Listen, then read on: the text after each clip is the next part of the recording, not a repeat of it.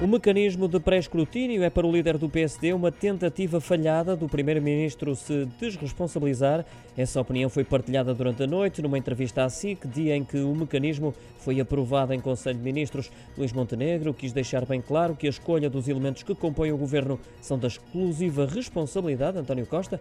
O líder dos social-democratas foi ainda mais longe ao dizer que o que está incluído nesse mecanismo, do qual faz parte um questionário com 34 perguntas, são coisas óbvias que acabam por ser também redundantes. Ainda assim, Luís Montenegro não excluiu eh, que possa vigorar não só neste governo, como também nos próximos.